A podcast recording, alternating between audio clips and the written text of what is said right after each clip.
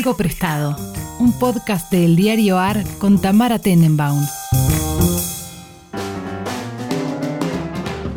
Tardes, buenas noches, cuando sea que ustedes estén escuchando este podcast. Nosotras estamos en eh, Palermo. O sea, no sé por qué es como un dato que no doy nunca. Eh, hoy es un día que no digo, eso no, no lo digo, no digo la fecha, no digo el día, pero sí digo la hora. Son las 9 y 36, probablemente lo más temprano que hemos estado en este estudio. Sí. Con eh, mi amiga personal, Buji. ¿Cómo estás, Buji? Hola, de ahora en más vamos a grabar siempre la mañana. Sí, Sucho y yo estamos como muy, muy angustiados. O sea, igual Es una vez Debo agradecer que me hizo un mes. café. No, no me parece tan grave. Además, no, no quiero. O sea, no dije el día, pero sí dije la hora. Me, me da mucha vergüenza estar angustiada por estar trabajando a las 9 y 36 de la mañana. Es de un nivel de. eh, De los dos. No, no, no, no. Porque aparte de Sucho se está cagando de risa. eh, Es de un nivel de vagancia crónico, o sea, muy grande. Como Yo quejarse sí- de estar trabajando a las 9 y media de la mañana. yo cité 9 y cuarto, llegué 9 y 25, hay que decirlo también. Todos estábamos acá tempranito esperando como nenes del colegio, como en la puerta del colegio. Pensé que iba a tardar menos en venir. eh, vengo caminando yo todo esto. Bueno, tardé un poquito más y, y Sucho los gritos. Mirá que eran las 9 y cuarto. Para. No, no, es que estábamos todos muy complicados porque además yo me levanté a la mañana y descubrí que no tenía más cápsulas de café. ¿Usas cápsulas de café? Sí. Vamos a tener esta conversación. ¿Por qué usas cápsulas de café? ¿Acaso no te importa el medio ambiente? No. O sea, no quiero darte una respuesta honesta a esa pregunta porque en realidad me, pasa lo mismo que con el veganismo. Me reimporta en términos morales, creo que tienen razón en todo. Pero. Pero yo soy una persona completamente vaga y no voy a hacer casi nada al respecto hasta que no sea obligatorio. Cuando sea obligatorio voy a defenderlo con uñas y dientes. ¿eh? A- ¿Cuáles usas? Las chiquititas, chiquititas. Viste que hay varios tipos de cápsulas. Uso las estándar de Nespresso. Ok, bueno, tenés una Nespresso, no tenés una Dolce Gusto. Hay no, diferentes tengo una Nespresso. cafeteras. Sí, sí, sí. De hecho, yo fui bastante pionera de Nespresso Ay, porque soy. hace muchos años tenía una compañera de facultad que trabajaba ahí. Mirá. Entonces eh, me compré una con su descuento de empleado cuando la gente de nuestra edad no podía pagarla de no, ninguna no, manera. eran caras. Era carísimo. Y mi mamá me compró las cápsulas porque igual yo podía, no podía no comprar- podías O comprarlas. sea, ella me había, com- me había vendido la, la máquina a 50% en 12 cuotas. Claro. Pero las cápsulas como que yo bueno, no supe qué hacer. Ahora también las compra mi mamá porque yo tardo en acordarme, entonces se acabaron. Imagínate, me levanté a la mañana y no había café. No, tremendo. Ahora también hay cápsulas que puedes recargar vos. Mi mamá me regaló de esas, pero es como, implica como un trabajo extra. Y sí, claro, ponerle café adentro. Por eso, entonces... eh, El trabajo extra es agarrar una cucharadita de café, dos, y ponérselas Bueno. adentro. la única razón por la cual yo uso esta máquina, además de porque la tengo, es porque es dos pasos y se hace. Claro. Y no hay que limpiarlo, no hay que hacer nada. Ah, o sea, limpiarla hay que limpiarla, Tamara. Bueno, pero le pasás dos capsulitas con agua y se limpió sola. Es autolimpiante. no, verdad, no. Te doy la, te doy la O sea, yo después tengo mil cafeteras, tengo una Volturno, tengo una prensa francesa, tengo todo, pero Yo uso esta es presa un francesa. botón. Y o el, sea, la Volturno es como que se me oxidó, no le puedo sacar el, el- el- Mm. como el sabor a, po- a es que la cosa fea. Volturno tiene un tema que es que tendrías que hacerle un deep cleanse cada vez que la usas. Pero le hice ya con bicarbonato de sodio, con vinagre. No se le va el olor, Mm. el sabor ese y no se me arruinó. Era Volturno, Volturno aparte. Mira. Que son argentinas. Sí, ya sé, por supuesto. La historia de la Volturno es muy linda. Lo desafiamos a Priluca, nuestro historiador, que la traiga. Priluca, obvio que la tiene, solo de tener colgada una publi de, Volturno en, en su casa. Viste, siempre tiene publis lindas. Yo quiero hacer acuerdo. afiches con las cosas que va encontrando, porque siempre a mí me manda como publicidades divertidas de los 50 y dije, pero hagamos una empresa con esto, hagamos un libro de 100%. fotos, hagamos algo. Hagamos una sociedad anónima, lo ponemos a Sucho a la cabeza. Sí. Porque claramente acá ninguno de nosotros va a tener la suficiente inteligencia como para llevar adelante una empresa. Bueno, compras cápsulas, yo vengo 10 minutos tarde. O sea, Yo siento que pueden ser Sucho y Male. Son las gusta. personas en las que confío para hacer eso. Sí, Todo el resto de nosotros. ¿Qué trajiste? para, primero vamos a decir, tuvimos una semana ausente. Tuvimos una semana Pasaron porque cosas. básicamente pasaron cosas. Yo me fui a Chile, no sé si se dieron cuenta. De hecho, lo que lamenté del asunto fue que era la primera vez que Buji y yo íbamos a estar en dos usos horarios distintos. verdad. Porque con Chile hay una hora de diferencia. Y no lo hicimos. Y no lo hicimos. No pudimos. Perdimos nuestra chance de la internacionalidad. Ya va a pasar en algún momento. Ojalá. Ojalá Dios te oiga. Eh, pero bueno, así que nos lamentamos mucho por todos los que tuvieron que vivir un sábado sin nosotras. Sí, sé que Que son los oyentes, mal. porque yo vivo sola, mis gatos se, se- para el sábado ya se habían olvidado que yo existía, así que no, nada. Bueno, pero les pedimos disculpas. Y aquí disculpas, estamos. acá estamos. Eh, como si no hubiese pasado nada. Tengo nuevo, viejo y obviamente respeté el tema del color. Eh, Muy bien. Lo viejo y el color están relacionados, así que voy a empezar por lo nuevo, si te Dale, parece. me parece perfecto. Que es una nueva serie que se estrenó en HBO Max, que tiene que ver con Japón. Bien. Ustedes saben que a mí me gustan todas las cosas que vienen del oriente. Sí. Me gusta Japón, me gusta Corea del Sur. No voy a decir me gusta Corea del Norte porque es un Sería medio polémico. rarísimo, Sí. pero me interesa Sí, me interesa, me está bien. interesa Corea del Norte. De China y otros países no conozco tanto, pero ya me voy a meter. Y HBO acaba de estrenar una serie que se llama Tokyo Vice, que está basada en un libro de un periodista que se llama Jake Edelstein, que es el Sí. protagonista de esta serie, que tiene que ver con la historia de los yakuzas en Tokio durante los 2000. Ese- Eso bastante resume bastante bien. Son ocho capítulos, ya está completa. Cuando le iba a traer la semana pasada no estaba completa. Ahora la pueden ver toda de Bien. un tirón. Ocho capítulos de una hora. ¿En dónde igual, se ven? En HBO Max. HBO Max. Sí, la historia básicamente es un periodista jovencísimo estadounidense que se quiere a trabajar a un periódico en Japón, que es como un periódico muy importante, como que te diga el New York Times de allá, consigue, un- consigue la manera de llegar a Japón, entra a trabajar, obviamente habla japonés, o sea, la serie está en japonés y en inglés, cosa que está bueno. Si Me bien gusta. En su mayoría está en inglés, porque no deja de ser un producto estadounidense. Claro, hay momentos en japonés. Me gusta que hayan hecho también que el protagonista tenga que hablar un poco en japonés. Más Claro. allá, o sea, es como, como Emily in Paris, que ella se va a París y no habla una palabra de francés y sin embargo toda la gente a su alrededor se acomoda a ella. Bueno, Sí, sí, sí, sí. casi que es así, pero no del todo. Eh, empieza a trabajar en este periódico, medio que lo basurean bastante porque es el único eh, ¿Es como una comedia o...? No, es un drama. Ok, Es un policial en realidad. Y él, em- y él empezando a escribir como, como si fuesen los informativos más tarados del periódico, eh, empieza a meterse en la escena de policial, digamos, y se empieza a interesar por la historia de los yakuzas y empieza justamente a investigar ciertas cosas. Y hay dos líneas dentro de la serie. Está el policial que lleva desde el primer capítulo, que tiene que ver con una, una secuencia de suicidios que suceden, ¿no? Y que detrás de esos suicidios hay un gran misterio que es el que tenemos que develar. Eh, es muy común en Japón suicidarse, lamentablemente. Y son suicidios que, están, que pasan de manera muy pública en la calle o, o que los encuentran de maneras muy horrendas en- de vuelta en la calle y tiene que ver con cosas que suceden. Y después está la, la línea temporal de él medio como que haciéndose amiga de algunos yacuzas, medio como también hay una chica estadounidense que trabaja en uno de estos boliches barra bares donde mientras más alcohol hace que compren, ella más va a cobrar. Entonces te muestra como un poco lo que es la noche de Japón y lo que es el crimen organizado japonés, que es muy distinto de Los Sopranos y es muy distinto Claro. a mm, El Padrino y es muy distinto a la idea que una persona tiene de mafia, ¿no? Como Mm.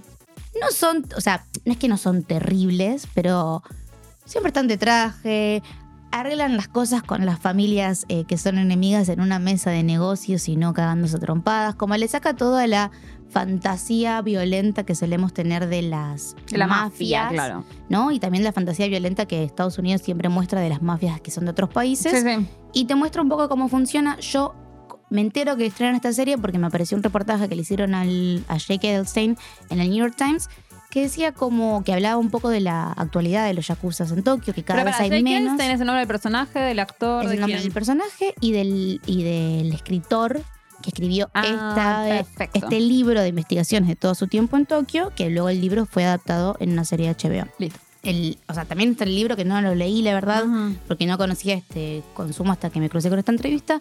Y él decía, por ejemplo, que ahora casi que ni hay yakuzas, que los que quedan son todos muy viejos, que como él, él tiene como unos 50 O años, la definición estricta de Yakuza sería El yakuza es el mafioso de allá. Mafioso. Sí, es como Ok, listo. gangster, como podríamos gangster, decirlo. ok. ¿no? O sea, no quedan de esos. ¿Qué significa? ¿Que no hay crimen organizado? No es que no hay crimen organizado, sino que las viejas estructuras que tal vez se usaban en los 90 y en los 2000 ya no son tan comunes. También hay que entender, yo conocía como historias de Yakuza medio creepypasta que se viralizan en internet. Claro, sí. ¿no? Esta idea de que son terribles y descuartizaron a una y la metieron. No Sí. es tan así. Eh, y él, y la- en la entrevista que dio con el New York Times era gracioso porque decía.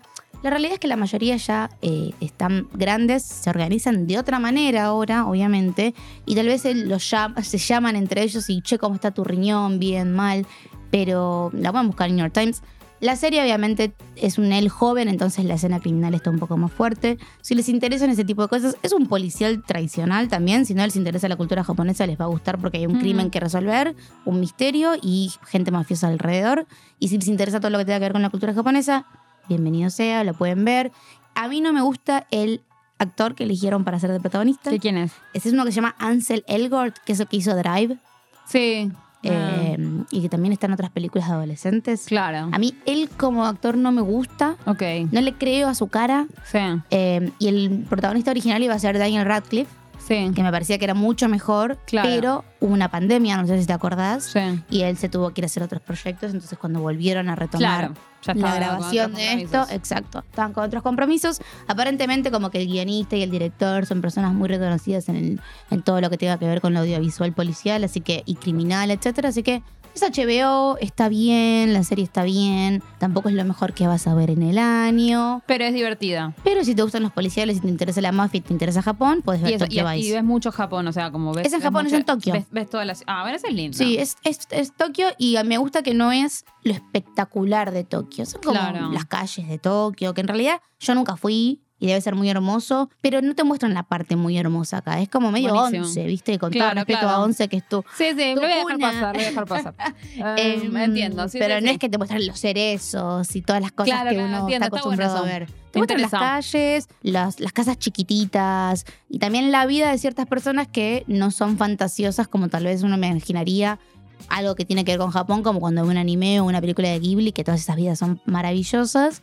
Eh, no, son personas que viven en un buen ambiente, eh, que, se sientan en el piso en unos sillones y que tal vez la casa es, es chiquita como este estudio, porque también hay que entender que en Japón las casas son muy chicas Bien. y, y te muestra más como una cosa más lúgubre de Está bien. Tokio. Me interesa, me interesa. Perfecto. Recordame el nombre de la serie. Tokyo Vice. Perdón, hice una pausa para tomar café. Tokyo Vice. Sí, perfecto. es nueva, se acaba de estrenar el último Sí, episodio. no la escuché que nadie la comente. Así que. Bueno, porque acá traemos solo novedades, Solo novedades, novedades. y cosas que están fuera de agenda. Muy bien. Eso fue la novedad. Ya podés sumarte a los podcasts de El Diario AR para informarte y entretenerte en todas las plataformas como lo hacemos en nuestra web. Somos un diario nuevo y queremos ser el mejor para vos. Nos podés leer en eldiarioar.com o seguirnos en Twitter en arroba eldiarioar. Tengo un aniversario muy importante del cual vamos a hablar mucho, Sí. que se cumplieron 10 años del estreno de la... No quiero decir la mejor serie del mundo, pero una serie que me marcó mucho en mi adultez temprana, que es Girls. Cumplió 10 años hace poco, entonces tengo como una lista de mis episodios favoritos, o por lo menos los episodios que yo creo que todo el mundo debería ver. Girls, para aquellos que no saben, son seis temporadas de cuatro minas en Nueva York y no, no es Sex and the ¿Vos City. cuántos años tenías cuando empezó? Y Eso me yo intriga. tengo 20 17. Ah, vos eras chica. Yo la empecé a ver cuando terminé, cuando estaba terminando el colegio secundario. Por Claro. eso a mí me parece que. A ver, voy a hacer un par de, de salvedades.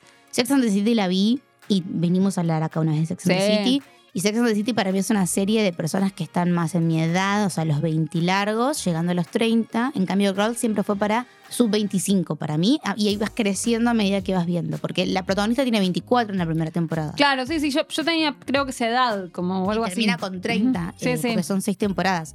Yo, teniendo 17, 18 cuando la empecé a ver, era como gente que no estaba dentro de mi Claro. rango etario de cosas, pero estaba más cerca que por ahí lo que era Sex and the City, que la vi más de chica. Lo gracioso, claro, a mí me pasó, bueno, yo también vi Sex and the City siendo mucho más chica, pero también hay, hay como una percepción de que, de que eran edades muy distintas y en realidad las chicas de Sex and the City como que también en un momento se habla como de cumplir 30, o sea, por ejemplo, como Charlotte, creo que cuando la serie empieza, por ahí no tenía 30 todavía. No, pero tenían 20 largos. Tenían 20 largos, sí, y, y, o sea, la- y las otras tenían eso, 24 y 25, como que la diferencia es entre 24 y 27, Sí, o sea... son pocos años, Son pero poquísimos años. Yo creo que más que la diferencia entre los años es la diferencia que, digamos, hay algo que pasó durante esos 20 años en el medio de una serie y la otra, que es 100%. que cambiaron la forma de tener 24 y 27, o sea, como no...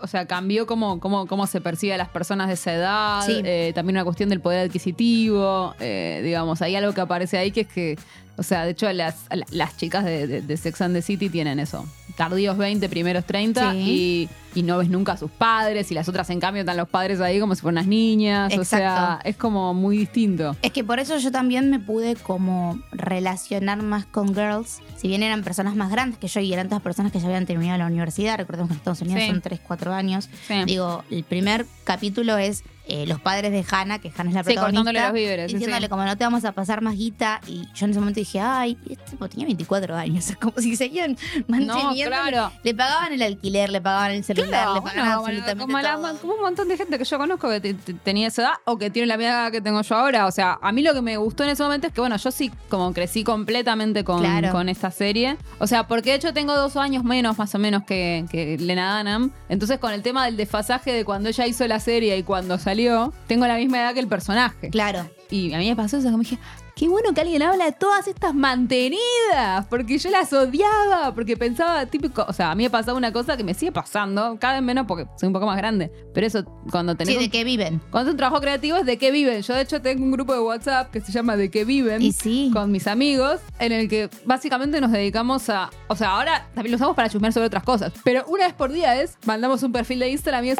¿Alguien sabe de qué vive esta? A mí, me con- a mí es lo que más me intriga de esas cosas. Yo soy una persona como muy metódica y muy preocupada, como que en todos los meses me entre una similar cantidad de plata. Obvio. La que yo siento que necesito para poder llevar el estándar de vida que llevo, que después vemos si es un estándar demasiado alto, no importa. claro, es lo que Pero llevas. todo el mes voy como, bueno, yo necesito juntar tanta plata, porque si no, no voy a hacer todas las cosas que tengo ganas de hacer. Y si no llego, vamos a ver qué más hago, porque no voy a no llegar a eso. ¿Cómo le entra plata a la gente? Ah, Yo pienso mucho en actrices, por ejemplo. Como No, bueno, pero justo las actrices tienen un trabajo de conocer. Yo pienso en otro tipo de ¿Les gente. entra no, pero no, les no. entra plata todos los meses? No, para nada, no siempre. Pero les en- pero el- los seis meses que trabajan ganan plata. Está bien, pero yo necesito que la plata tenga como un principio y un final, porque si yo tengo Ah. mucha plata acumulada toda junta, Bueno, no, yo ahora me acostumbré un poco, no te digo a eso, pero mm, digamos, a mí me pasa que mi, mi estructura de ingresos ahora a veces se parece más a eso porque, por ejemplo, yo cobro este diario, sí lo cobro todos los meses, pero... Me encanta esta conversación. Eh, pero eh, las, las realidades del planeta las cobro dos veces por año. mira, ok. Y eso es un ingreso fuerte mío. Entonces, es un ingreso que entra y yo tengo que pensar dónde lo pongo. O sea, Bueno, la ¿ves? mitad donde la pongo, la otra mitad me la quedo. eh, o sea, como qué voy haciendo. Yo pero, no digamos, tengo tengo ese gasto. ejercicio. Cuando a mí me entra un ingreso, seguimos hablando de estupideces. Cuando a mí me entra un Porque es un tema que en Girls es muy importante, porque de hecho, ¿te acuerdas que en ese primer capítulo no solamente le cortan los víveres a ella, sino que están como. Lo que es divertido es ver las actitudes de los amigos Sí. respecto a eso, porque está Marnie, que es la otra amiga, indignada y a la vez diciendo, bueno, igual está bien que, eh, que le corten los víveres y después todos se ponen a charlar, pero a Marnie los pagan el celular. Y, Es que y el novio de. Marnie dice, le pagan la mitad del celular. Sí. Como defendiéndola. Porque Manny te- tenía una carrera profesional. Tenía una pasantía que le alcanzaba para pagar la mitad del celular. Exactamente. O sea, Eh, bueno, por eso para mí la serie es bárbara. Como en, en Sex and the City la plata, viste, como que no existe. No, pero porque empieza- todas tienen trabajos más o menos bien pagos. O sea, porque cuando. A chequear el de Carrie, porque No. es columnista. Reitero, no, porque yo hice una investigación sobre esto, por supuesto. Em, cuando fue ese momento, yo se lo dije a todos mis amigos periodistas y todos mis amigos periodistas me dijeron, Tamara, yo lamento decirte que vos sos muy joven. Una buena columnista famosa en los noventas perfectamente podía ganar esa guita. Si encima alquilaba, nunca se logró comprar un departamento, que eso aparece en la serie. Como que ella en un momento, Carrie en un momento dice, ay, sí, no sé qué hice con la plata. Y todos le dicen, pero si te pasás el día comprando zapatos, sí sabes qué hiciste con la plata, la gastaste. O sea, Yo. pero como que de hecho me decían mis amigos, sí, tipo, hace 30 años se podía vivir entre una columna. Incluso en Argentina me decían, como Bueno, existía cosas- eso. Cosas que Pero bueno, no cosas que, más. cosas que no pasaban en nuestra generación. Pero yo creo que, que, que- que toda esta, esta charla sobre de que viven, efectivamente en Girls es algo que, a mí fue lo primero que me sorprendió, como la sinceridad respecto de, de eso, de una generación que, tenía trabajos que eran más para posar que otra cosa. Porque toda esta gente que estamos hablando, yo digo chicas, pero también chicos, eh, que veo en Instagram y que digo de qué viven, en general tienen un trabajo que es canchero de mostrar, Sí. pero que vos decís, yo tuve ese trabajo. Y, Y no eran dos paga mangos. bien. Eran dos mangos y lo tuve que dejar por uno que era un bajón. Total. Porque, total. porque no pagaba suficiente. Bueno, esa Entonces, gente recibe ayuda de los padres. por supuesto, siempre la respuesta es sencilla. ¿De qué viven? En realidad es una pregunta que se resuelve de los padres. Que de hecho yo siempre digo que el de qué viven. Yo no sé si ustedes saben de dónde viene de qué viven. De qué viven viene de un, un momento en el que en un móvil habla Oriana Junco y está hablando de, de a mí, chicas. A mí no me lo tenés que explicar, Te pero estoy a la explicando para el podcast. Buji. Eh, o sea, estoy explicando para la, audiencia. Eh, hay como Oriana, Oriana Junco en un momento está hablando, le preguntan por el trabajo sexual, básicamente le preguntan por la prostitución VIP, y Oriana Junco dice, Y bueno, pero como diciendo, pero es obvio que esto existe diciendo, a ver, son todas divinas. Ahora, ¿de qué viven? Hicieron un bailando en 2008. Si no estás en una cartelera, no estás en un elenco, no estás, ¿dónde estás? O sea, ¿de qué vivís? Son todas divinas. Ahora, ¿de qué viven todas? Y lo que yo quiero decir es que las, que, las de qué viven de Oriana viven de un trabajo. Claro, eso es un trabajo. No viven de sus padres como las de qué viven de mi Nue- Instagram. Claro, nuestras, nuestras de qué viven viven de sus padres. es mirar el apellido antes de preguntar. Sí, o o tipo fíjate- padres como artistas, pero, pero bien heredados, como gente que, que, que- que está medio, medio- medio- O sea, siempre la respuesta corta es muy sencilla, que es de los padres. De los o padres. O de algún novio, o de algún marido un poco más grande. Sí, o de alguna Pero- herencia. Sí, eh, sí, sí, sí, siempre es una relación familiar. Quiero decir que las de las de Oriana tienen un trabajo. Te gusta más, te gusta menos, pero es un trabajo, se lo ganan con el suelo de su frente. Dicho eso, eh, cumplió 10 años esta serie que se estuvo transmitiendo desde 2012 hasta 2017, que justamente el trabajo en gente joven es algo que se repite mucho porque están todo el tiempo buscando trabajo, que también tiene sentido. Eh, me parece que a mí generacionalmente me pegó más Girls que Sex and the Sí, City. total. Sex and the City lo consumía más como qué divertida esta serie de minas y Girls era más como, bueno, me puedo eh, relacionar más con lo que están diciendo. Me parece también que hizo muchas cosas que en su momento no se vieron como disruptivas y que hoy, con el diario del lunes, viendo para atrás, sí lo son. Digo, Lina Dunham se ponían bolas. No, en, En su los momento igual fue re capítulos- disruptivo y de hecho todo el mundo lo odiaba. O sea, creo que lo, lo gracioso Recibió es que... mucho hate ella. Por eso, lo gracioso es que era disruptivo y de hecho lo disruptivo tiene que recibir hate. Eso es lo que me parece a mí. Como que después lo celebraron, pero obvio, porque después se puso de moda celebrarlo. Sí, pero claro. digamos, disruptivo fue el momento. Todos la hateaban. Todas las hate. Sí, bueno, pero eh, me acuerdo como también esa idea, ¿no? Como ver cuerpos tal vez no tan hegemónicos, Sí, completamente desnudos en televisión. En, esto también está producido por HBO, Total. digo, era eh, televisión prime time. Eh, verlas teniendo eh, relaciones sexuales medio incómodas, Total. ¿no? No siempre la estaban pasando bien, que tampoco significa que la estaban pasando mal, porque no es que mostraban eh, secuencias violentas. No, hay un par que sí, ¿eh? Hay un par que sí, pero, pero a, lo, no, no era lo común. a lo que voy es que era como, sí, cogí con mi novio y la verdad Sí, que sí, no, no. estuvo bien, pero... Sí, o que estaban hablando de otra cosa, estaban en otro Exacto. tema, sí. Y me parece que siempre se mostró bien el vínculo de amigas eh, entre ellas. Para Total. los que no vieron Girls, son cuatro chicas, como si fuese Sex and the City. Son cuatro personajes que están pensados para que los odies a los cuatro personajes. Yo Y diría que para mí igual el de Yoyan era el bastante, era el más yo soy, de yo todos. soy una Yoyana, obviamente. Yo no, pero... Vos más Marnie. No. Sí, vos querés ser Jessa, pero sos más Marnie. Ojalá, Dios te oiga. y diez años después, me parece que Marnie merece mucha más defensa. Marnie merece un desagravio. No, no, yo siempre fui Hannah, la verdad, es Ah. un hecho. O sea, no, no, yo lo tengo clarísimo. Como, digo, Ok. siempre fui Hannah, como, pero, pero digamos, como que. Yo creo que el, el- el- el personaje de Yoyana era como el, El que- mejor. más, el- o sea, a mí no me encantaba, pero era claramente el menos desagradable. Como El era la mejor persona de todas ellas, digamos. Sí, sí, sí. Por lejos. Que te la venden como la insoportable y al final Pero es la la que mejor persona. termina también. Sí, no, y la que menos mala con las demás, porque las demás son más malitas. Son malas. Y dicho esto, te digo como el resumen de para mí los mejores episodios de la temporada, que los podés ver sin haber visto toda la temporada. Obviamente Bien. recomiendo verla toda entera porque Sí, realmente re. es muy buena. Para empezar, me gusta mucho el capítulo de la tercera temporada que se van a la playa, se llama Beach House, que se Sí, van a a pasar como un fin de semana a Mar del Plata, imagínense, y se van a hacer como un retiro de amigas, a hablar de sus vínculos, qué sé yo, y se encuentran con unos amigos de Hannah y que los llaman y terminan todas peleándose, que me parece maravilloso.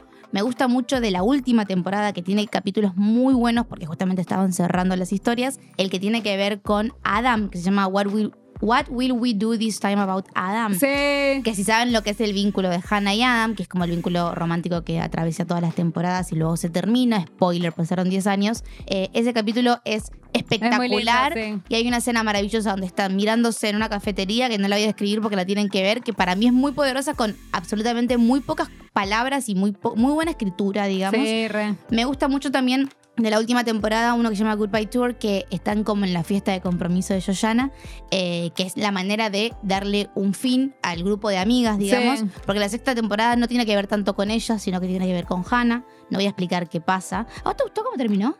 El último, último, no del todo. Ok, Me gustó el anterior, el penúltimo. bien. Me parece que el cierre es ese y lo otro es una especie de, de epílogo raro que podría no haber estado. Bien. ¿Vos, vos qué pensás? Me parece que termina bien. A mí sí me gustó cómo terminó. Me parece que para dónde lleva la escritura después de haber hecho un caos con ese personaje, me parece que tiene sentido. Ok. Pero bueno, igual la estoy, la estoy volviendo a ver. Empecé con la quinta, que también tiene mi- uno de mis episodios favoritos, que es el de la obra de teatro de Adam, Sí, ese es mi favorito por lejos. donde Jessa y Hannah cruzan una mirada que se dan cuenta de algo que sucede, No, que no es les voy a spoilear, pero es bárbaro. Después de la última temporada hay un capítulo que lo que hacía también Lina Dunham cuando escribía era hacer como estos unitarios dentro de la serie. Sí. Está el de Joanna que se va a Tokio, sé Ujú. yo. El de ella, que se llama American Beach, que, Sí. que va a visitar a la casa de un escritor que ella lo admira y que tiene denuncias por acoso. Es muy bueno y está sacado un par de años antes que el Me Too. Sí, es buenísimo. Eh, y tiene una mirada muy inteligente para mí con lo que tiene que ver con los acosos, los abusos y la cancelación en general y la, y manipulación de ciertos varones con ciertas figuras femeninas. Y también me gusta mucho uno que tiene que ver con Marnie, que se cruza con Charlie. ah, muy bueno. En la quinta y se da cuenta de un montón de cosas porque, bueno, yo sé que si ustedes no ven la serie, por ahí estoy mencionando nombres, pero no quiero spoilear primero porque me rompen las pelotas por Mm, DM. Después te, El después otro te día me cancelan. retaron por spoilear un show de Dillon. Chicos, eso un recital. Ah, es que ¿sabes lo que pasa? Yo me doy cuenta de que hay un tema con el consumo cultural y lo quiero decir para que me hateen. La gente ya no sabe consumir cultura No de otra sabe. manera que no tenga que ver con la intriga. No No, sabe. saben, piensan que la vida es un policial. La vida no es un policial, no se consume así. Cuando yo era chica leíamos las reseñas y las cosas te decían las cosas y no era tan grave. Porque sabes qué, la gente sabía leer de otra manera. Ahora hay un Estoy analfabetismo total generado por las series de policiales que todo bien con ellas, pero armaron un modo de consumo por el cual la gente cree que todo es y spoileable. que te tenés que sorprender por todo. No, claro, hay, algo, hay, hay otras formas de relacionarse con la cultura que no tienen que ver con la sorpresa y hay otras formas de narrar que no tienen que ver con ocultar información. Estoy de acuerdo. Oh, Harta me un aplauso para. Tamara Tenenbaum, este Me van a descargo. cancelar, mira, me van Mira, a cancelar. bienvenida pero al ¿sabes club. qué? No pasa nada. Eh, si nunca vieron Girls, véanla. Pueden tomar eh, a- a- em, apunte, digamos, de los capítulos que yo menciono, que son mis favoritos. Hay muchísimos. Son capítulos de 25 minutos, son seis temporadas, tienen 8 más o menos, 8 o 10 capítulos cada temporada. Yo soy fan de todos. Me acuerdo uno que, me- que, que es de la primera temporada, que, mm,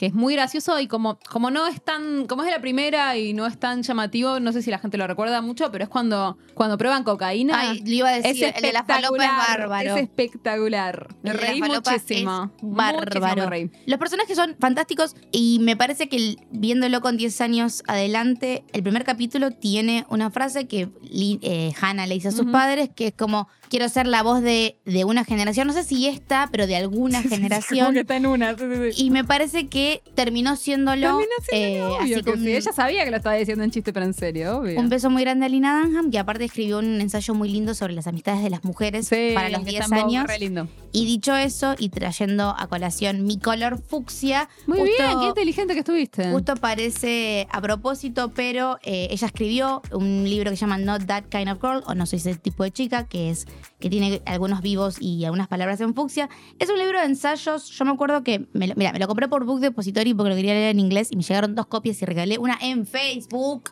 porque somos gente vieja.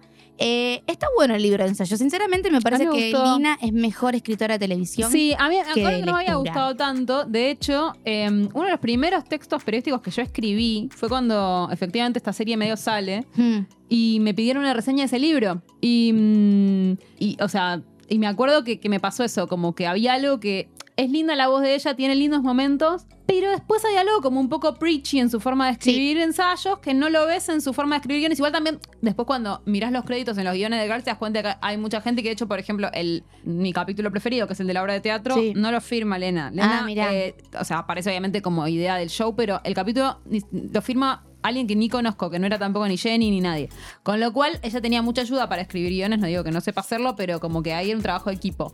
Acá hay algo medio preachy, medio como, bueno, como que hay momentos lindos y hay momentos que son demasiado baja línea que me aburren un poco, pero y también está bueno. fue el momento más alto de la fama de Lina. Sí, estaba Después medio en una. Después esto le empezaron a dar más y entonces el libro está escrito como desde un lugar medio... Medio privilegiado. medio privilegiado. No, y medio también de yo sé un montón de cosas. Sí, sí, también era joven, qué sé yo. Pero es interesante de, le- de leer, tiene diferentes secciones, una sobre amor y sexo, una sobre el cuerpo, otra sobre la amistad, trabajo y uno que se llama Big Picture. Y lo que me gusta es que en las dedicatorias, es- está para su familia, para Jack, que era su novio de ese momento, que es Jack Antonoff, chicos, el Sí. productor de todas las cosas que nos gustan, y for Nora, que es Nora Ephron, que me parece que hay que hablar en algún momento de Nora Ephron como la gran madrastra Total. y re. absolutamente todas las personas que nos gustan ahora. Y ahora sí me callo. No, muy bien, muy bien. Lindo, lindo libro para traer. Lindo eh, tratamiento del fucsia. Estuviste muy inteligente. Gracias, lo soy. Bueno, yo para terminar eh, traje algo prestado. Vieron que yo trato de reelaborar la categoría de prestado básicamente porque soy la persona que la que siempre toca traer algo prestado. No siempre, yo intento traer un montón de cosas prestadas. Buki es la única persona que me ayuda con eso, Eh, pero el resto no.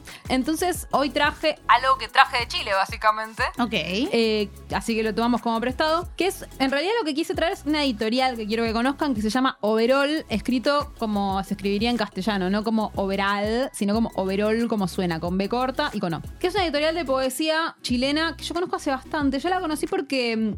La, no sé si la conocen a Cecilia Pavón, que es una escritora argentina que a mí me gusta mucho, eh, poeta. Y, y Cecilia, Cecilia hace, hace cosas, yo de hecho el otro día estaba ahí en, cuando estaba en Chile, que fui porque me invitaba en una cátedra de literatura, qué sé yo, le dije, invítenla a Cecilia, porque una cosa que a mí me encanta de Cecilia es que es, para mí es una de las escritoras más importantes de la Argentina de los últimos 20 años, pero también que no hace ningún lobby, está en cualquiera, eh, no, no está como en, en- en- en la pomada de tratar de estar en la pomada. Entonces, por ejemplo, hace cosas raras, como sacar un libro antes en Chile que en Argentina. Rarísimo. ¿Por qué? Porque se lleva bien con la editorial y le copa. Claro. Entonces, o sea, bueno, tiene, tiene ese cálculo que, ese, ese no cálculo que a mí me simpatiza. Y tenía un libro muy hermoso de cuentos que se llama Pequeño Recuento sobre mis faltas, Mm. que salió primero en esta editorial Overall y después salió acá en Iván Rosado. Entonces yo lo, lo había conseguido primero en Overall. Una hipster, una hipster Una de hipster- Cecilia Pavón. Hipster de Cecilia Pavón, por supuesto. Y entonces así había conocido la editorial, pero después como que no le presté mucha atención. Y efectivamente, ahora hay otro libro de una autora argentina que me gusta mucho, es Clara Muschietti, La vida normal, que salió primero en Overall antes que en cualquier otro Mirá. lado. O sea, ellos hacen eso, tienen una relación muy buena con, con los editores, con los autores argentinos y también, por supuesto, publican autores chilenos. Es una editorial de poesía, pero que también hace otra cosa que es publicar todo lo que sea también textos breves, qué sé yo, y también muchas veces prosas de poetas, como poetas que, que- que- que una vez escriben un libro de cuentos Hmm. o que una vez escriben eh, un libro de prositas, también los publican, como que entienden a la poesía como un, como un mood, no necesariamente como un género. Traje los dos libros que me traje de ahí, este es el de Clara Muschietti, eh, que yo lo tenía, así que en realidad eh, lo voy a regalar también, no en este podcast, lo voy a regalar a alguien, Bueno, pero porque tengo dos, básicamente. Claro. Pero lo quería traer porque ¿qué edición te gusta precioso. más? Eh, no, esta, preciosa. Y este de Claudio Bertoni, que es un poeta y artista visual chileno, poeta, fotógrafo y artista visual. Y los dos me gustaron mucho y los traje además juntos, o sea, Cero de Claudio Bertoni Mm. y La vida normal de Clara Muschietti, porque son los dos libros de los, de, de los últimos dos o tres años. Los dos atraviesan el tema de la enfermedad. Ok. Eh, el de Clara en relación con una enfermedad crónica que ella tiene, que no sé bien cuál es, pero que, que aparece la cuestión del- de, tratarse una enfermedad crónica. Y el de Claudio Bertoni más tiene, que, tiene más que ver con la pandemia. Con, bueno, Claudio Bertoni nació en 1946, o sea, le tocó vivir la pandemia siendo población de riesgo en el sentido más, eh, más literal. Ay, perdón. Y, y habla de eso, ¿no? O sea, habla, habla de, de- de- de- de, digamos, bueno, eh, también, también fue, par- fue, fue, fue cardíaco, bueno, como cualquier señor a su edad, digamos, Sí, básicamente, ¿no? Llega un momento, esto es una explicación, eh, hija de, yo soy hija de un hombre que tiene muchos problemas cardíacos. Llega un momento que todos los varones tienen muchos problemas son cardíacos. Por eso. O sea, no son especiales. Por eso, los dos trataban del tema de la enfermedad, pero a mí, a mí me gusta mucho la poesía para hablar de la enfermedad, es algo que también lo he visto en otros libros. Sharon Olds trabaja mucho sobre la muerte de su padre, por ejemplo, también eh, en poemas, porque Mm. hay algo como de la enfermedad que tiene algo medio no narrable, Sí. ¿no? Que, que en la poesía funciona muy bien, como Sí, la, idea la de lo cuestión de las terrible, impresiones. ¿no? Cómo vas a hablar de la enfermedad y cómo no vas a respetar el duelo. Exacto, y yo creo que la poesía hace algo que es mirarlo de frente como Sí. con, con mucha, con mucha audacia. Y está muy bien estar harto de la enfermedad propia y ajena, ¿no? Digo, Obvio. vivir con gente que está que tiene enfermedades crónicas también harta y cansa y nadie Exacto. y todo el mundo es como, "No, hay que cuidarlos y vos,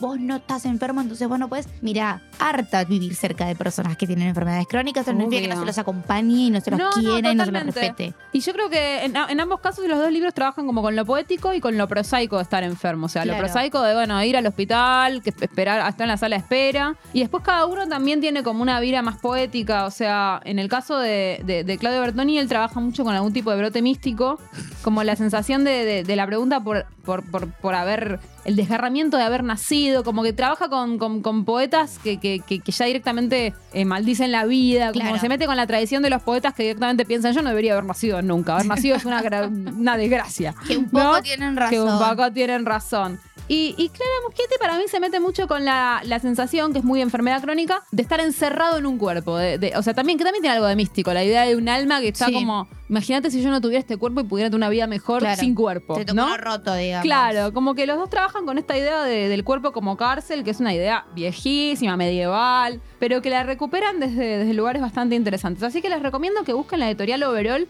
En algunos lugares se consigue. No me fijé si está en la feria del libro, pero debe estar. Y si no, si no está en la feria del libro, se consigue en las distribuidoras de la feria del libro, o sea, en el stand de Waldut, en alguno de esos seguro se consigue. Así que Overall les recomiendo muchísimo. Eso fue algo prestado. ¿Qué color le vas a dejar a tu amigo Gino? Negro. Oji. ¿Negro? ¿No hicimos negro ya? No, me parece que no, le di gris. Y Bien. Le di gris y trajo algo LGBT el aliado. Ojo. Por el arco iris. Aliade. El aliadín. Cada tanto le mando mensajes como diciendo baja un poco. Ah, Eh. sí, ah, yo, yo cada tanto también, como lo veo en Instagram, qué aliado. Qué aliado, qué construida que está. Infumable, es infumable. Nuestra motomami, voy a que decirlo porque es el único que tiene moto acá. La única motomami La única de este motomami. show, eso es cierto. Bien, entonces eh, fue el negro. Bueno, entonces le doy, le doy blanco a Gino. Qué pesada que sos, Sucho, ¿eh? Me- a mí me dieron rosa y fucsia y no dijiste nada, De verdad. boludo. Bueno, blanco entonces para Gino. Sí, blanco para Gino. Gino, blanco. Bien, entonces nosotros nos encontramos la semana que viene. Esperemos que Gino no traiga nada sobre supremacía, a menos que sea para estar en contra. Claro. Eh, si no, bueno, igual la, la pilotearemos. Se han piloteado cosas peores. Se han piloteado cosas peores. Y con Buji nos vemos en un mes. Gracias, Buji, por venir.